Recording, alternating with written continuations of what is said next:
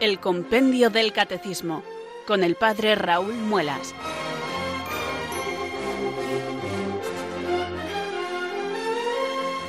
Muy buenas tardes, queridos oyentes de Radio María. Son las 4, las 3 en Canarias. Aquí comienza una nueva edición del programa El Compendio del Catecismo de la Iglesia Católica. Reciban desde Talavera de la Reina un saludo muy cordial del Padre Raúl Muelas, que un día más les habla desde estos micrófonos de Radio María, la radio de la Virgen, la fuerza de la esperanza. Sed todos bienvenidos.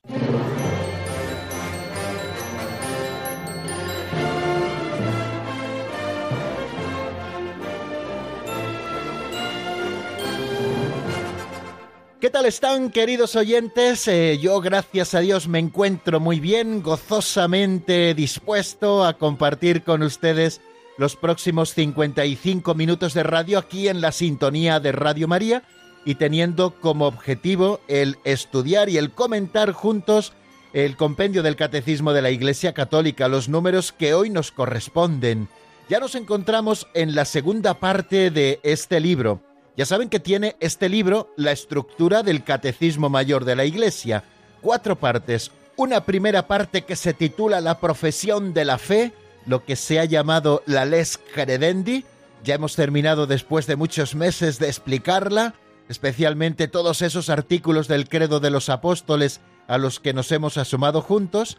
Después tiene una segunda parte que se titula La celebración del misterio cristiano, que es la Les Celebrandi, es decir, lo que la Iglesia celebra, y especialmente en esta parte del compendio estudiaremos los siete sacramentos de la Iglesia y también otras celebraciones litúrgicas como son los sacramentales y las exequias. Después el catecismo tiene una tercera parte que se titula La vida en Cristo, en la que especialmente estudiaremos los diez mandamientos de la ley de Dios, lo que conocemos como lex vivendi, es decir, aquello que tenemos que vivir, y luego una cuarta parte que es la oración cristiana, donde especialmente comentaremos el Padre Nuestro, la oración que Cristo nos enseñó y que nosotros conocemos también como les orandi. Bueno, pues nosotros ya nos encontramos, como les decía, en esa segunda parte del compendio del catecismo titulada La celebración del misterio cristiano y nos hemos estado acercando en estos días previos en que ya hemos estado tratando de esta segunda parte a temas introductorios, qué es la liturgia, qué lugar ocupa en la vida de la Iglesia, en qué consiste la economía sacramental, y ya empezamos a ver también de qué modo el Padre es fuente y fin de la liturgia. Eso será lo que hoy repasemos. Bueno, pues nosotros con ilusión nos acercamos nuevamente a este tema.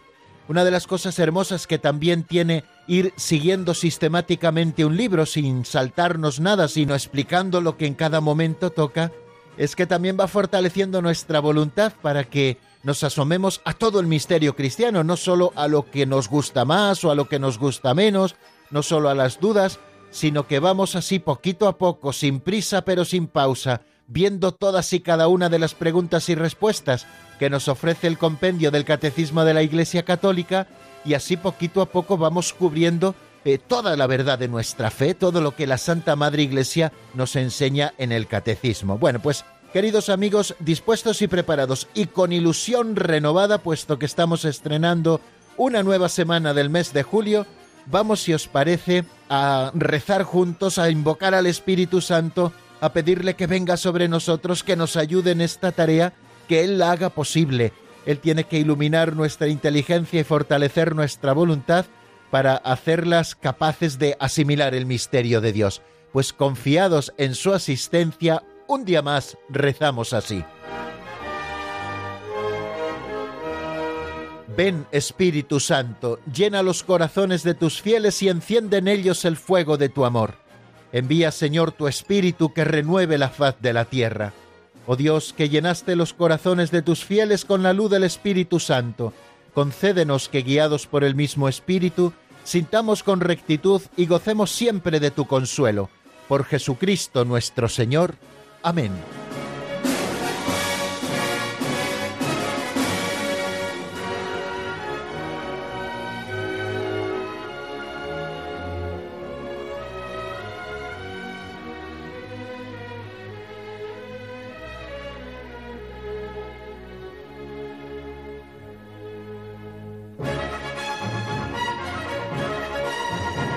No sé si a ustedes les ocurre, pero hay oraciones que no nos cansan nunca por mucho que las repitamos.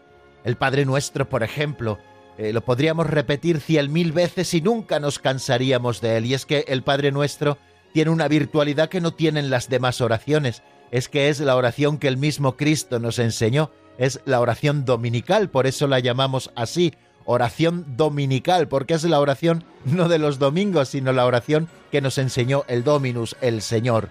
Es la oración del Señor, por eso nunca nos cansamos de ella.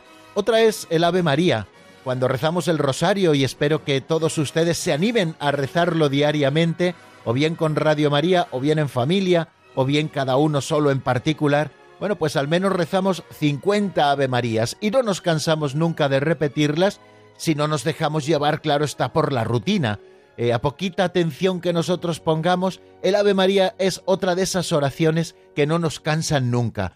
Yo les confieso que cuando rezo el rosario solo y no en comunidad, y muchos días me toca rezarlo así solo, pues lo suelo rezar en latín porque eh, la cadencia que tiene el ritmo de la oración latina, Ave María, gracia plena, Dominus tecum, benedicta tu in mulieribus et benedictus fructus ventris tui, Jesus, me supone un descanso verdadero no solamente para el alma, sino también para el cuerpo. Ir recitando la oración en latín con ese ritmo tan bonito que tiene, que me parece que está como más logrado que nuestra traducción castellana, por eso lo rezo así cuando estoy solo, pues eh, me parece que es una oración de la que nunca nos podemos cansar. Bueno, pues otra oración de la que no me canso nunca es de esta que rezamos todos los días para comenzar el programa, de esta invocación al Espíritu Santo. Y fíjense que desde comienzos del curso radiofónico, allá por el 8 de octubre que comenzamos el compendio del catecismo, ya la hemos rezado con hoy 172 veces y no me canso. Y siempre que me toca eh, impartir una meditación a los fieles o siempre que hay que hacer alguna cosa especial en alguna reunión, siempre suelo empezar también con esta oración de la que nunca me canso. Ven Espíritu Santo, llena los corazones de tus fieles e infunde en ellos el fuego de tu amor. Bueno, pues eso es lo que pedimos y eso es lo que nos va concediendo el Espíritu Santo siempre que lo hacemos con fe. Bueno, vamos a pasar, si les parece, queridos amigos, a una pincelada de sabiduría. Todos los días queremos eh, tener esta pequeña catequesis práctica, este aperitivo catequético, como también le suelo llamar en tantísimas ocasiones, pues para acercarnos de esta manera sencilla y a veces con una sonrisa que nos arrancan las pinceladas y con la reflexión que luego yo trato de hacer a propósito de alguna o de algunas de las ideas que encontramos en la pincelada, pues queremos irnos aproximando poquito a poco a los números del compendio, que en realidad son el plato fuerte. El primer plato siempre es el repaso de lo que vimos en el día anterior, porque no solamente volvemos a verlo, sino que lo complementamos con alguna cosita más, por eso siempre lo hacemos sosegadamente y quizá nos alargamos mucho en ello, pero yo creo que es bueno que las cosas las veamos dos veces para que las asimilemos mucho mejor. Ese es el motivo por el cual quizá no avanzo más y me gusta centrarme siempre en lo del día anterior. Y luego el segundo plato, que suele ser también el más delicioso, yo soy menos de cuchara que de tenedor, por eso a mí me gusta siempre más el segundo plato, que suele ser de tenedor, ¿no? Bueno, pues el segundo plato siempre es ese avance que hacemos en el estudio de la doctrina, o sea, un número nuevo o dos números nuevos que vienen a enriquecer lo que ya hemos visto en los días previos y que nos hacen avanzar en el estudio de la doctrina, como les digo. Bueno, pues nos aproximamos, como les digo, con esta pincelada de sabiduría que hoy se titula Solo el amor nos alumbra.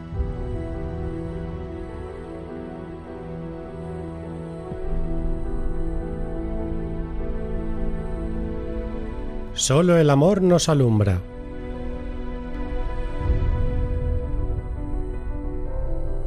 Decía Newman que tener fe es ser capaz de soportar dudas. Por eso rezaba así. Señor, no te pido que me muestres el lejano horizonte, me basta con un paso. Es decir, que la fe no es una solución para descansar, es más bien una luz para buscar la solución. Porque existen bellezas reales, pero solo un ojo limpio las encuentra. El enamorado descubre maravillas y bellezas que no se ven si se mira con frialdad. Este es el sentido de la frase la belleza reside en el ojo de quien contempla. Rosales lo expresa bellamente.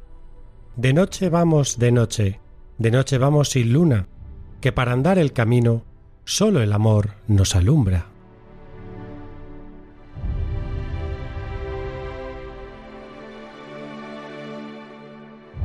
Termina don Justo hoy su pincelada de sabiduría con una composición poética de Luis Rosales, uno de los poetas de la generación del 36, que nació en Granada en el año 1910 y que murió en Madrid en el año 1992. Fue un poeta bastante distinguido y ensayista, es miembro de la Real Academia Española de la Lengua y también obtuvo el Premio Cervantes en el año 1982 por el conjunto de su obra literaria. Bueno, pues hoy eh, la pincelada viene adornada por unos versos suyos preciosos. De noche vamos, de noche, de noche vamos sin luna, que para andar el camino solo el amor nos alumbra.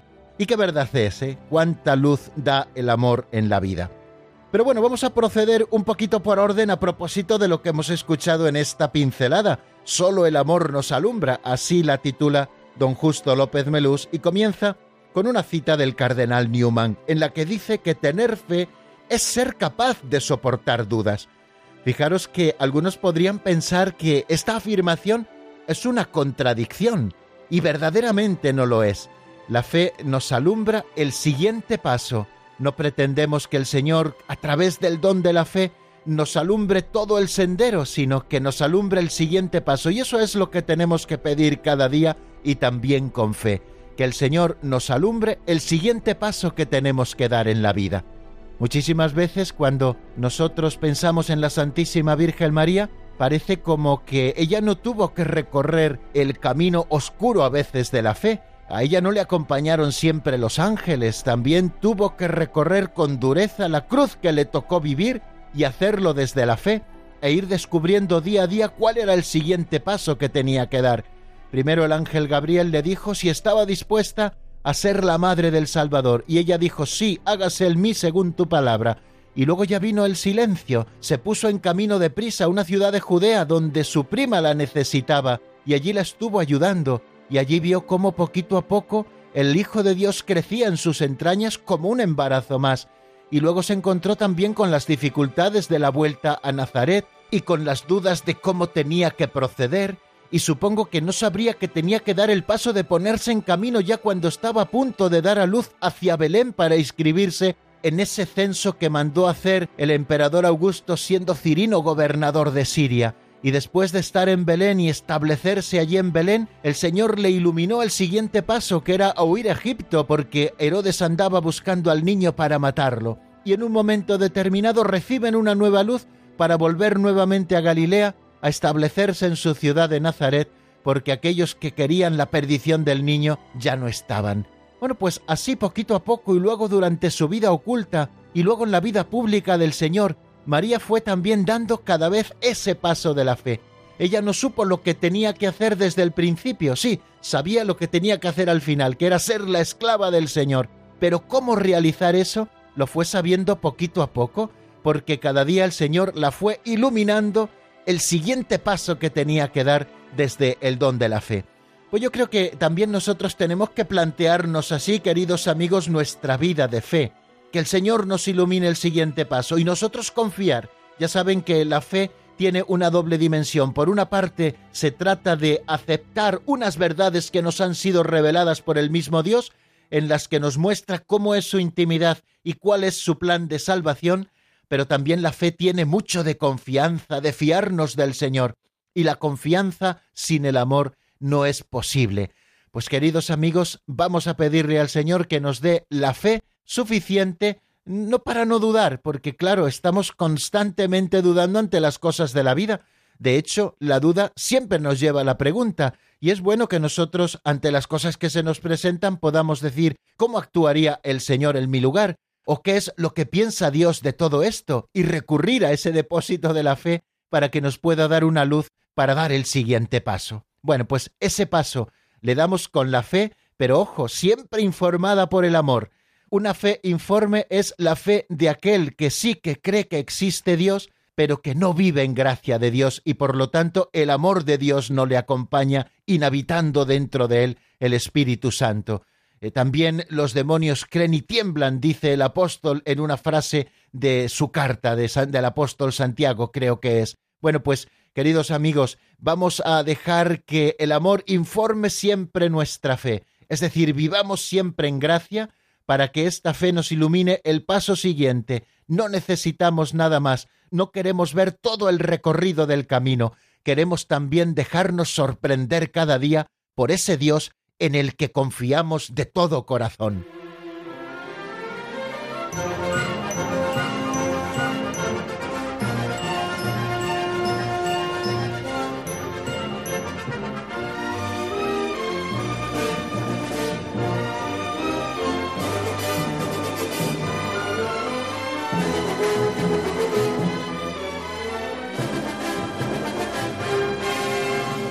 Espero, queridos amigos, que no se encuentren ya cansados porque no hemos hecho nada más que empezar. Tenemos todavía unos minutos fabulosos por delante para abrir el compendio del catecismo de nuevo y hacerlo por la página 90, que es donde vamos a continuar.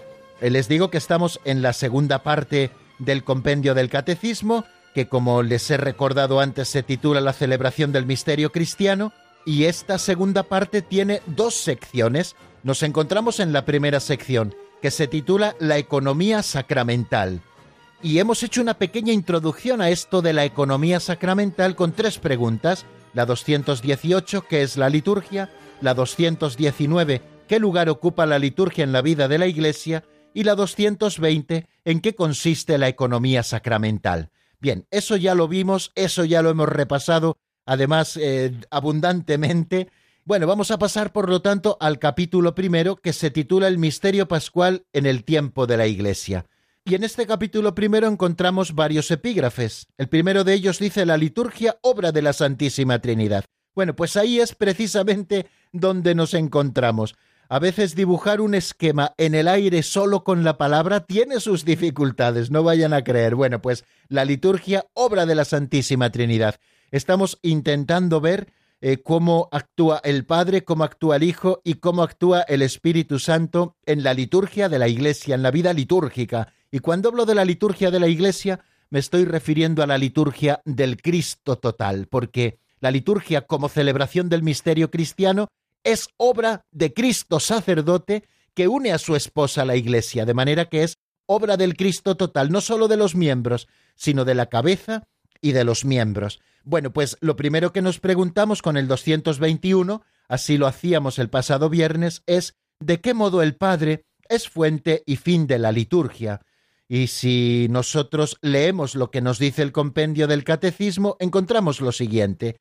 En la liturgia, el Padre nos colma de sus bendiciones en el Hijo encarnado, muerto y resucitado por nosotros, y derrama en nuestros corazones el Espíritu Santo. Al mismo tiempo, la Iglesia bendice al Padre mediante la adoración, la alabanza y la acción de gracias, e implora el don de su Hijo y del Espíritu Santo. ¿De qué manera tan bonita esta descripción de de qué modo el Padre actúa en la liturgia nos hace este número 221? ¿Cómo nos cierra el círculo?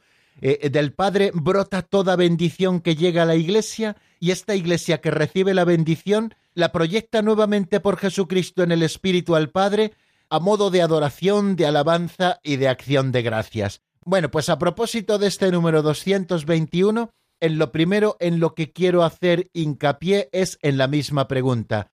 ¿De qué modo el Padre es fuente y fin de la liturgia? Nos está dando la clave, ¿no? Nos está diciendo ya la pregunta que el Padre es fuente de la liturgia y es fin de la liturgia del Padre principio sin principio, brota toda la salvación por medio de Jesucristo en el Espíritu, que llega a los fieles en la vida litúrgica, y todo lo que la Iglesia unida a Cristo hace en la vida litúrgica tiene como finalidad adorar, alabar y dar gracias al Padre de las Misericordias por Jesucristo en el Espíritu Santo.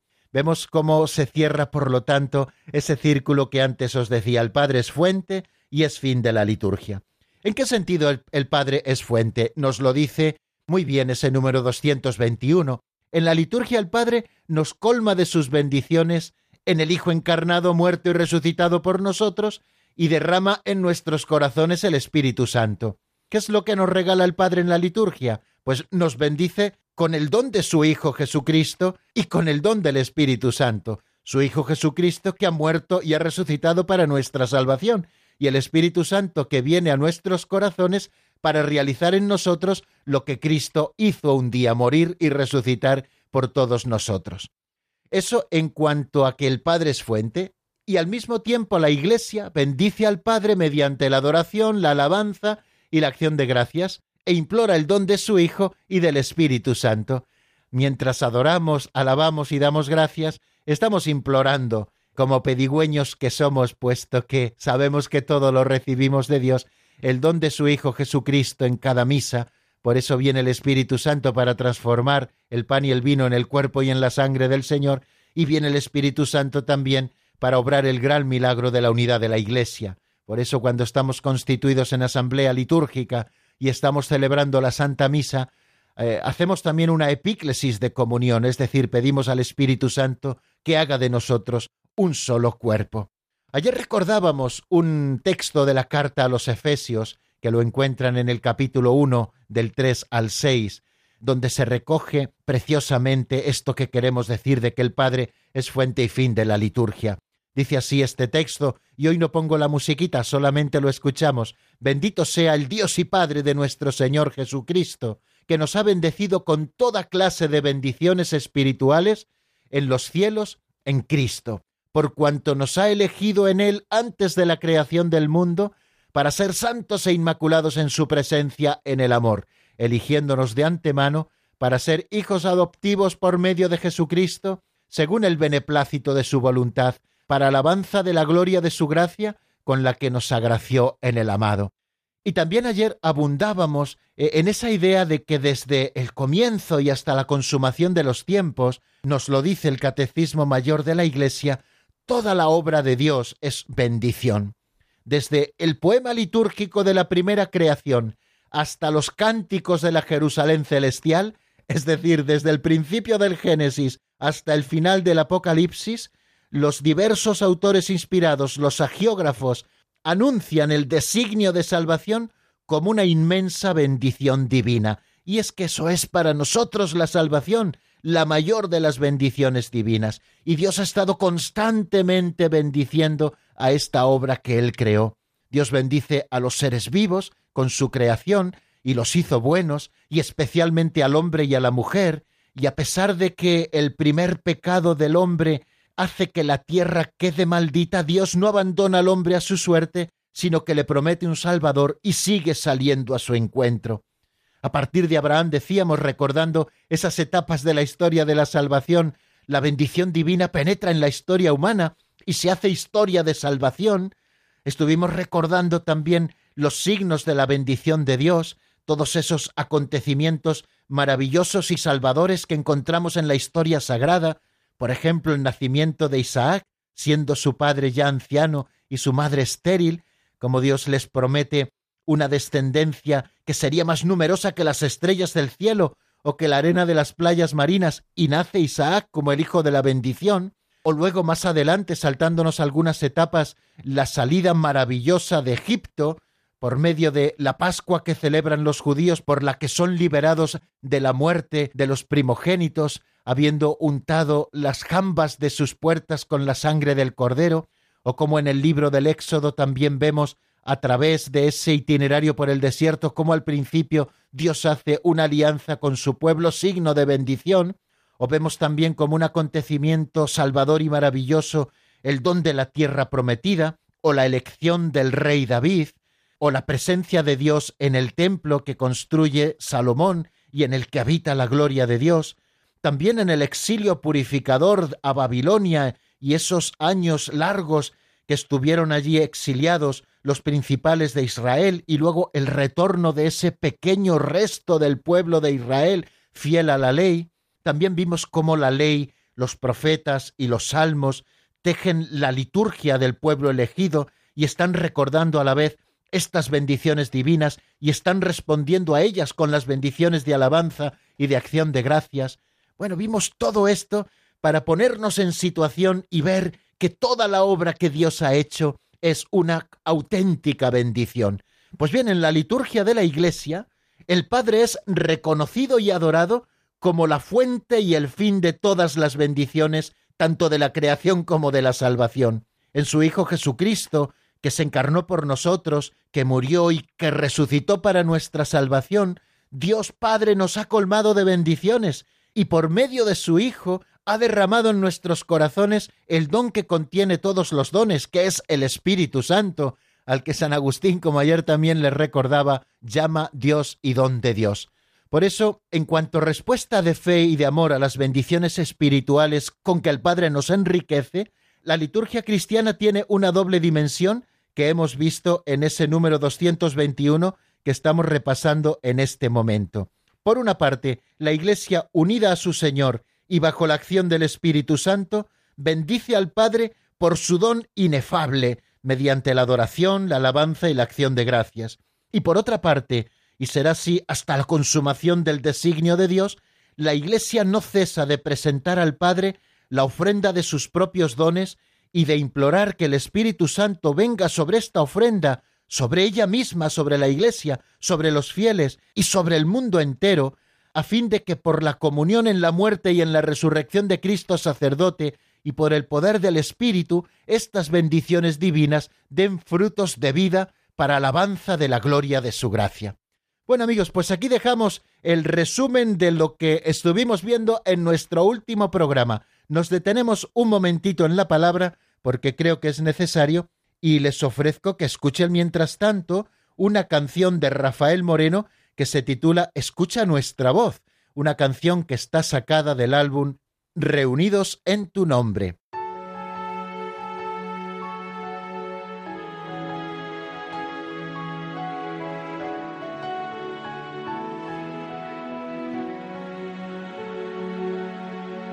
Ten piedad según tu amor, con ternura oye mi voz purifícame de mi pecado.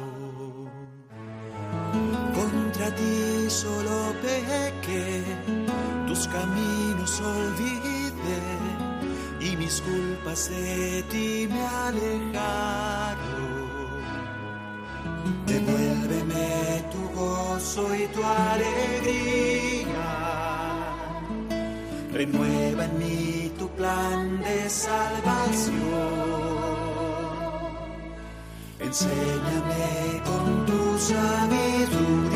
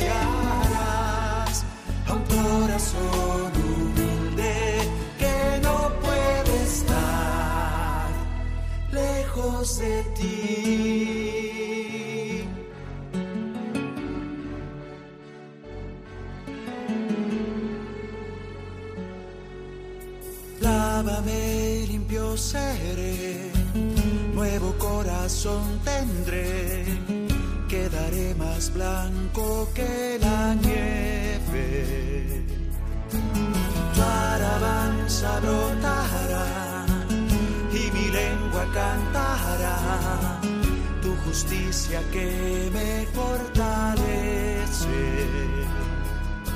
Devuélveme tu gozo y tu alegría. Renueva en mí tu plan de salvación. Enséñame con tu sabiduría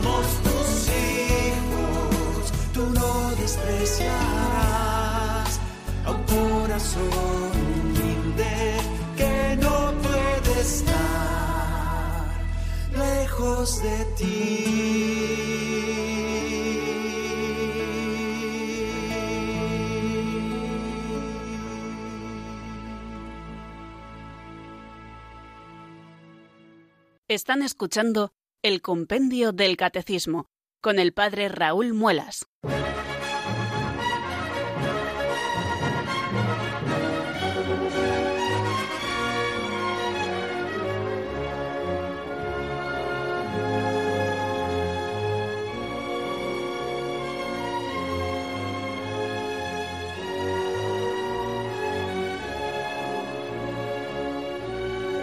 Son las 4 y 31 minutos de la tarde, una hora menos en el archipiélago canario, y aquí estamos amigos en la sintonía de Radio María, en su programa El Compendio del Catecismo de la Iglesia Católica, y como muy bien nos decía esa locución anterior, les habla el Padre Raúl Muelas desde Talavera de la Reina. Estamos estudiando la obra de la Trinidad en la liturgia. Hemos estado estudiando en el número 221 de qué modo el Padre es fuente y fin de la liturgia. Es lo que hemos repasado anteriormente. Pues vamos ahora a afrontar el número 222 que se pregunta cuál es la obra de Cristo en la liturgia. Es un número verdaderamente precioso porque nos va a hablar de la presencia del Señor Jesús en la vida litúrgica de la Iglesia, en las celebraciones litúrgicas. Vamos a ver qué es lo que nos dice el catecismo a esa pregunta. ¿Cuál es la obra de Cristo en la liturgia? Lo escuchamos en la voz de Marta Jara.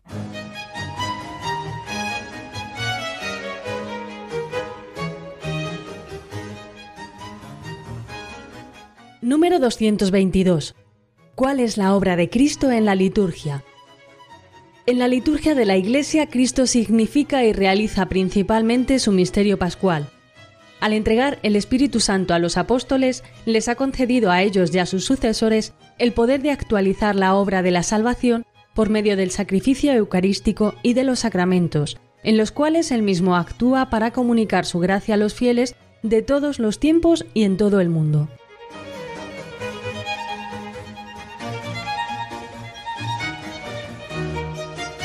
Bien, acabamos de escucharlo. En la liturgia de la Iglesia, Cristo significa y realiza principalmente su misterio pascual.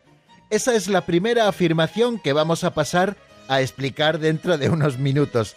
La segunda afirmación que hace es que al entregar el Espíritu Santo a los apóstoles, les ha concedido a ellos y a sus sucesores el poder de actualizar la obra de la salvación por medio del sacrificio eucarístico y de los sacramentos, en los cuales él mismo actúa para comunicar su gracia a los fieles de todos los tiempos y de todo el mundo. Bueno, como ven, hay dos frases muy interesantes que nos están hablando de esta presencia de Cristo en la liturgia, de cuál es la obra que Jesucristo el Señor realiza en la vida litúrgica de la Iglesia. En primer lugar, en la liturgia de la Iglesia, Cristo significa y realiza principalmente su misterio pascual, Creo que esto lo entendemos fácilmente, puesto que ha salido en algunos momentos cuando hemos estado explicando el concepto de liturgia y también qué lugar ocupa la liturgia en la vida de la Iglesia y también cuando explicábamos a qué llamamos economía sacramental. Bueno, pues creo que estos conceptos ya más o menos nos han quedado claros. Cristo en la liturgia de la Iglesia en primer lugar, está significando. Ya saben que un signo nos está llevando a una realidad que eh, permanece oculta quizá a los sentidos. Bueno, pues el signo que sí es patente a los sentidos nos lleva a otra realidad superior que permanece oculta. Bueno, los sacramentos están significando a Cristo, o sea, que nos están apuntando a Cristo. Todos esos gestos, palabras y acciones propias de la liturgia, especialmente de la liturgia eucarística, están significando a Cristo y también están realizando principalmente su misterio pascual. Ya sabemos que el misterio pascual es aquel misterio por el cual Cristo nos salva del pecado y de la muerte. Toda la vida de Cristo, decíamos, es un misterio, un misterio de la salvación que Dios viene a otorgarnos a través de la segunda persona de la Santísima Trinidad. Eso significa ya el mismo nombre de Jesús, Yahvé salva. Bueno, pues esa es la misión del Señor, que lo realiza con todos los misterios de su vida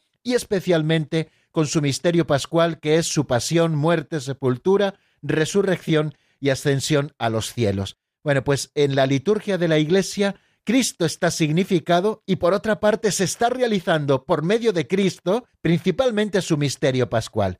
Y teniendo esto a la vista, queridos amigos, tenemos que partir de lo siguiente, que Cristo, sentado a la derecha del Padre, donde asciende cuarenta días después de su resurrección de entre los muertos y de haberse estado apareciendo a los apóstoles, y después de derramar el Espíritu Santo sobre su cuerpo, que es la Iglesia, comienza un nuevo tiempo como hemos estado viendo, y Cristo ahora actúa por medio de los sacramentos instituidos por Él para comunicar su gracia.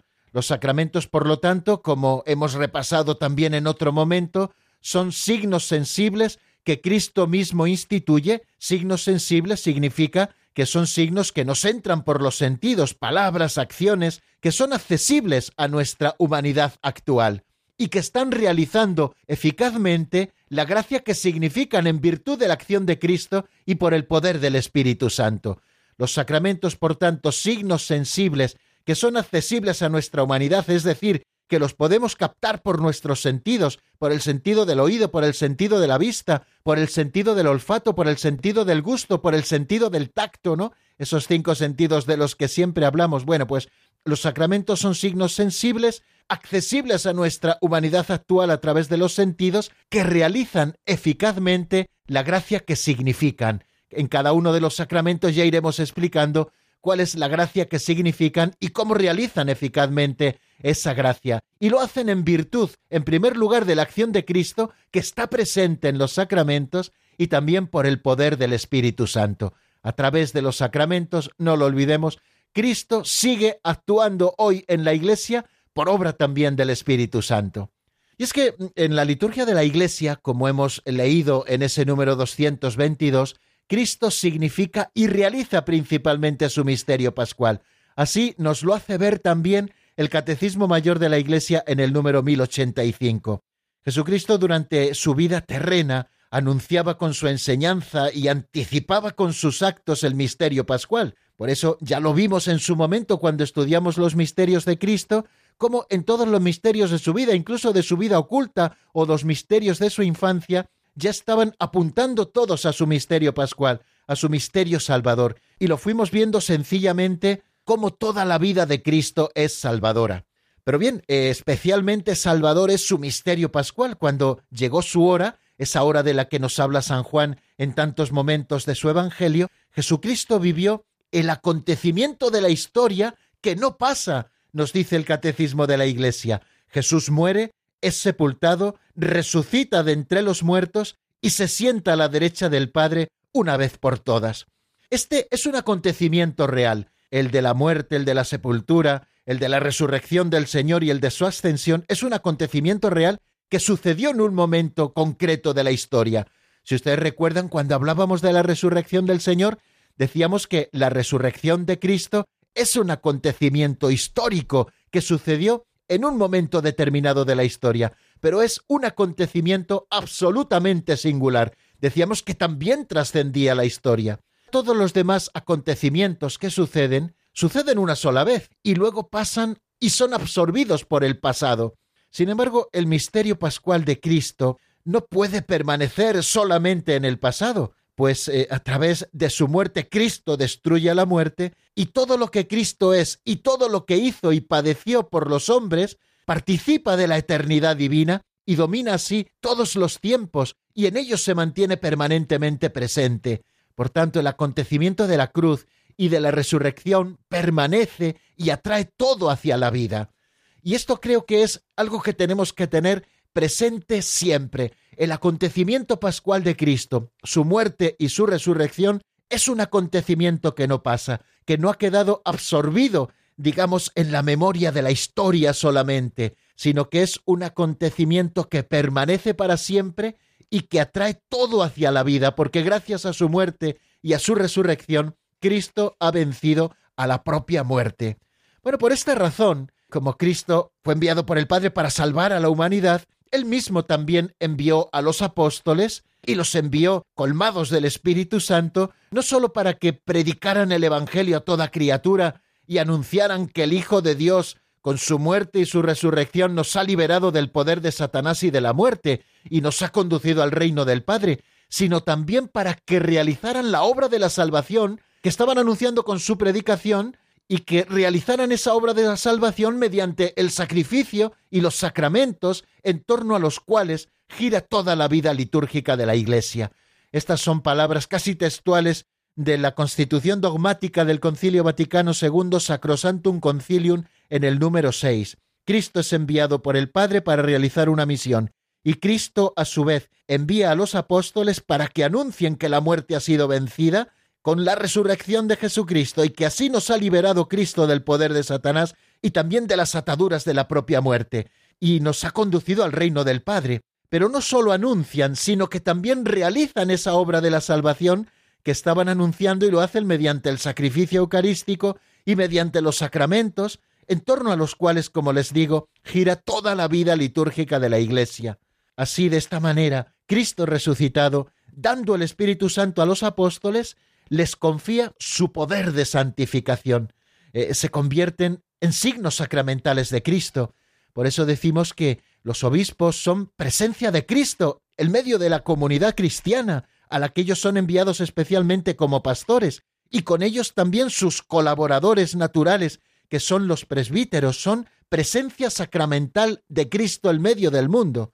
En el caso de los presbíteros, que es lo que más de cerca me toca, a veces somos una representación muy pobre. Yo hablo por mí, pero somos representación sacramental de Cristo en el mundo. Esta es una de las razones por las cuales la Iglesia y el Código de Derecho Canónico nos piden a los sacerdotes que utilicemos el hábito eclesiástico, la sotana o el clériman, para que seamos también reconocibles en medio del pueblo, puesto que somos no personas así individuales y anónimas en la Iglesia, sino que somos representación sacramental de Jesucristo. Y este poder de santificación que los apóstoles reciben, también por el poder del mismo Espíritu Santo se lo confían a sus sucesores. Y esta sucesión apostólica de la que ya hablábamos cuando estudiábamos el misterio de la Iglesia, que es apostólica, y hablábamos de lo que es la sucesión apostólica, es decir, que los apóstoles transmiten sus poderes a sus sucesores, que son los obispos, y estos así sucesivamente hasta llegar a nuestros días, pues esta sucesión apostólica estructura toda la vida litúrgica de la Iglesia. Ella misma, nos dice el Catecismo Mayor, es sacramental. La sucesión apostólica, transmitida a través del sacramento del orden, Así lo decíamos, ¿no? Cómo se es ministro sagrado en la Iglesia a través de la recepción del sacramento del orden. O sea que estamos viendo que Cristo significa y realiza principalmente su misterio pascual en la liturgia de la Iglesia y lo hace a través de la sucesión apostólica. Él confía sus poderes a los apóstoles para poder santificar al pueblo, no solo anunciar, sino también santificar. Recordemos esas dos funciones, la profética y la sacerdotal, y así se actualiza la obra de la salvación por medio del sacrificio eucarístico y de los sacramentos, ¿no? Y a través de la historia se sigue haciendo presente ese único acontecimiento que no pasa, que es la muerte y la resurrección del Señor. De manera que en este misterio de la vida litúrgica de la Iglesia del que estamos hablando, Cristo está siempre presente. Y para no andar divagando voy a leerles el número 7 de la Sacrosantum Concilium, donde nos dice cómo está Cristo presente en la liturgia. Dice, Cristo está siempre presente en su iglesia, principalmente en los actos litúrgicos. Está presente en el sacrificio de la misa, no solo en la persona del ministro, ofreciéndose ahora por ministerio de los sacerdotes el mismo que entonces se ofreció en la cruz, sino también sobre todo bajo las especies eucarísticas. Está presente con su virtud en los sacramentos, de modo que cuando alguien bautiza, es Cristo quien bautiza, está presente en su palabra, pues es el mismo el que habla cuando se lee en la Iglesia la Sagrada Escritura, y está presente finalmente cuando la Iglesia suplica y canta salmos, el mismo que prometió, donde están dos o tres congregados en mi nombre, allí estoy yo en medio de ellos. Una clave muy sencilla para que entendamos dónde está presente Cristo en la vida litúrgica de la Iglesia es donde se utiliza el incienso. Cristo está presente y representado en el altar que se inciensa al principio, Cristo está presente también en la persona del ministro que actúa in persona Christi. Cristo está presente sobre todo, nos dice, en las especies eucarísticas a las que incensamos y también está presente en su palabra, pues cuando se pronuncia la palabra de Dios en la asamblea litúrgica, es Cristo mismo quien nos la dirige, Y finalmente nos dice está presente cuando dos o tres están reunidos en su nombre. Por eso también se inciensa la asamblea litúrgica una vez que se ha incensado la ofrenda en el momento del ofertorio. Bueno, pues aquí encontramos algunas claves para descubrir dónde está Cristo presente en la liturgia. Bueno, pues no nos queda tiempo para más. Yo les dejo nuestro número de teléfono por si quieren llamarnos. No nos queda mucho tiempo, pero un par de llamadas sí que podremos atender al 91005-9419. 91005-9419. Mañana diremos alguna cosita más a propósito de esta presencia de Jesucristo en la liturgia. Y ahora les ofrezco unos compases para que ustedes puedan ir marcando de una canción de Palo Santo titulada Alas de Libertad. Pues espero que les guste y enseguida estamos nuevamente juntos en el 91005 9419.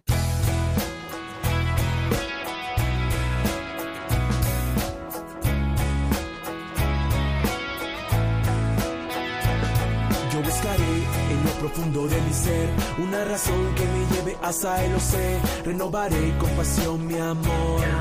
Solo contigo quiero estar yo. Escucha bien, hermano, lo que voy a decir.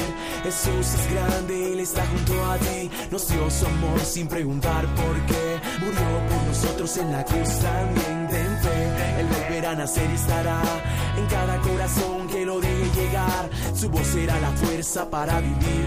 Con su espíritu a mi lado voy a seguir. Voy buscando un sueño perdido. Voy buscando un sueño querido. Solo sueño con alcanzar alas de libertad. Voy buscando un sueño perdido. Voy buscando un sueño querido. Solo sueño con alcanzar alas de libertad.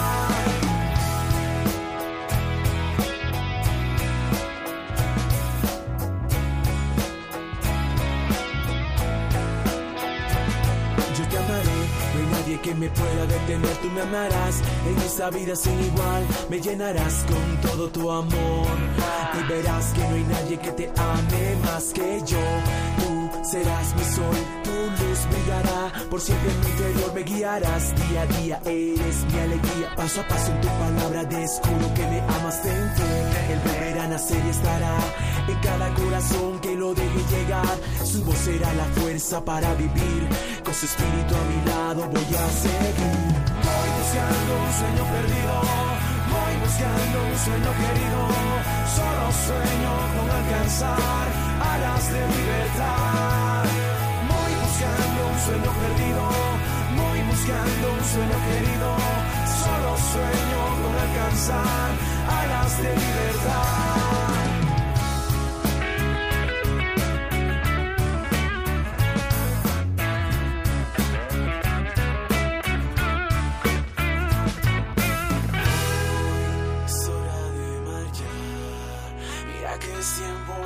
Mostrar lo que el Padre nos dejó de enseñanza.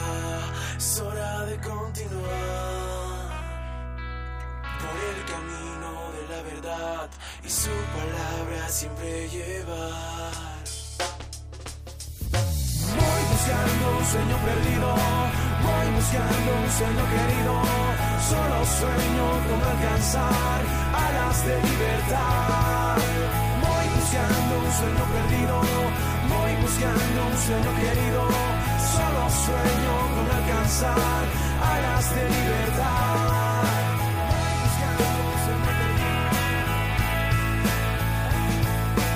Voy buscando un sueño querido, alas de libertad.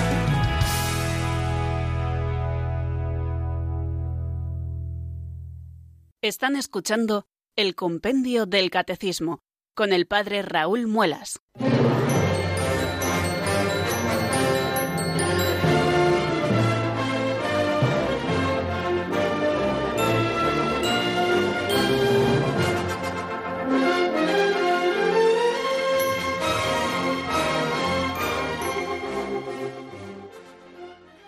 Bien amigos, pues nos vamos acercando en esta calurosa tarde del mes de julio a las 5 de la tarde. Nos quedan algo así como 10 minutos y vamos a aprovechar al menos 6 minutos para recibir las llamadas de nuestros oyentes que quieran hacernos alguna pregunta o darnos un testimonio o hacernos alguna reflexión sobre lo que estamos estudiando.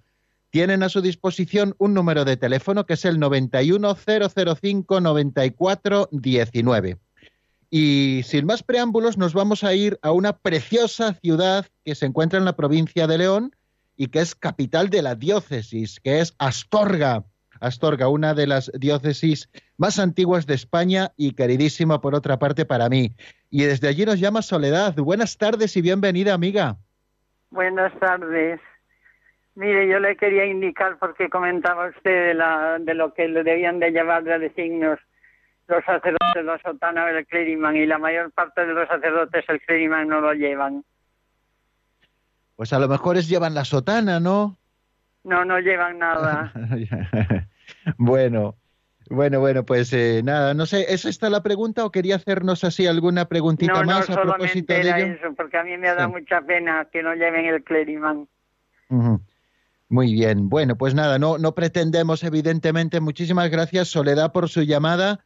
Eh, bueno, no pretendemos en ningún momento, pues por supuesto, poner en evidencia a nadie, no lo pretendemos hacer. Y yo hacía este comentario a propósito de esa presencia sacramental de Jesucristo, que sus sagrados ministros son el medio del mundo y que a propósito precisamente de esta realidad de ser presencia sacramental de Jesucristo, eh, nos convierte en personas expropiadas para utilidad pública, algo así como fue Jesucristo. Esta expresión a mí siempre me llamó muchísimo la atención eh, cuando la escuché por primera vez y no se me ha olvidado nunca, la tengo como muy grabada, ¿no? El sacerdote eh, no es alguien que ha de vivir para sí mismo, sino que ha de estar constantemente al servicio de la comunidad. Para esto está absolutamente liberado para el servicio de la comunidad y cumplir así también ese triple munus de sacerdote, profeta y rey, del que participa especialmente, ¿no? Por, por, por esa participación del sacerdocio de Cristo tan especial y tan única que los sagrados ministros tienen. Ya saben que todos participamos del sacerdocio de Jesucristo por el bautismo para ofrecer nuestra vida y nuestros cuerpos como hostia santa agradable a Dios, como nos dice el apóstol, pero luego hay una participación especialísima a través del sacramento del orden eh, que nos convierte en configurados con Cristo, cabeza y pastor de la Iglesia, es decir, en presencia sacramental, como lo decíamos hoy, eh, a propósito de, de, la actuación de Cristo en, en la Sagrada Liturgia. Bueno, pues, eh, bueno, pues uno de los signos precisamente de, de, esa consagración de la que, de la que yo les hablaba, pues eh, está, está el signo de, del clériman o la sotana ¿no? como, como reconocibles en el medio de la comunidad y así nos lo pide el Código de Derecho Canónico y al menos servidor de ustedes así al menos lo lleva y lo procura llevar ¿no? como, como un signo de la presencia de Dios también en medio del mundo, y no una presencia etérea o abstracta, sino de una presencia sacramental de Jesucristo. Pues muchísimas gracias, Soledad, por su llamada desde Astorga. Eh, por cierto, si no tienen ustedes eh, la gracia de haber conocido Astorga, creo que es un viaje fantástico y con todos los monumentos maravillosos que tiene la Catedral de Astorga, el Palacio Episcopal que eh, hizo Gaudí en su momento y que también es precioso y otras muchas parroquias del centro. Hay una parroquia que, no está en el centro y que se llama San Pedro de Rectivía, una parroquia moderna en cuanto a su construcción, pero que tiene una cosa muy digna de ser contemplada y es que su párroco de entonces eh, don Patricio Vara, con un grupo de, voluntarios de la parroquia, hicieron mosaicos eh, y cubrieron toda la fachada de la iglesia con mosaicos donde se explica, eh, donde se explica la, la eclesiología del Concilio Vaticano, Vaticano II. O sea, si ustedes quieren ver lo que el Concilio Vaticano nos dice en imágenes y además imágenes hechas al modo como lo hacían los romanos, porque era la misma técnica que usaban para hacer sus mosaicos, pues allí, allí lo tienen, ¿no? La Iglesia como pueblo de Dios, como cuerpo de Cristo, como templo vivo del Espíritu Santo, la Iglesia que peregrina, la Iglesia purgante, la Iglesia también del cielo. Bueno, pues todo eso que estuvimos estudiando en su momento, pues allí lo pueden ver en esa iglesia moderna que no se suele visitar, pero que merece bien una visita de todos ustedes. Y así terminamos nuestro programa de hoy. Pedimos eh, disculpas a, otras llamadas que, sé que tenemos ahí en espera, pero que eh, no ha sido previsor, no ha dejado mucho tiempo y no nos va a dar tiempo a atender. De manera que, si Dios quiere, mañana eh, intentaremos dejar un poquito más de tiempo y a ver si pueden entrar y estaremos encantados de atenderlas. La bendición de Dios Todopoderoso, Padre, Hijo y Espíritu Santo, descienda sobre vosotros y permanezca para siempre. Amén. Hasta mañana, si Dios quiere, amigos.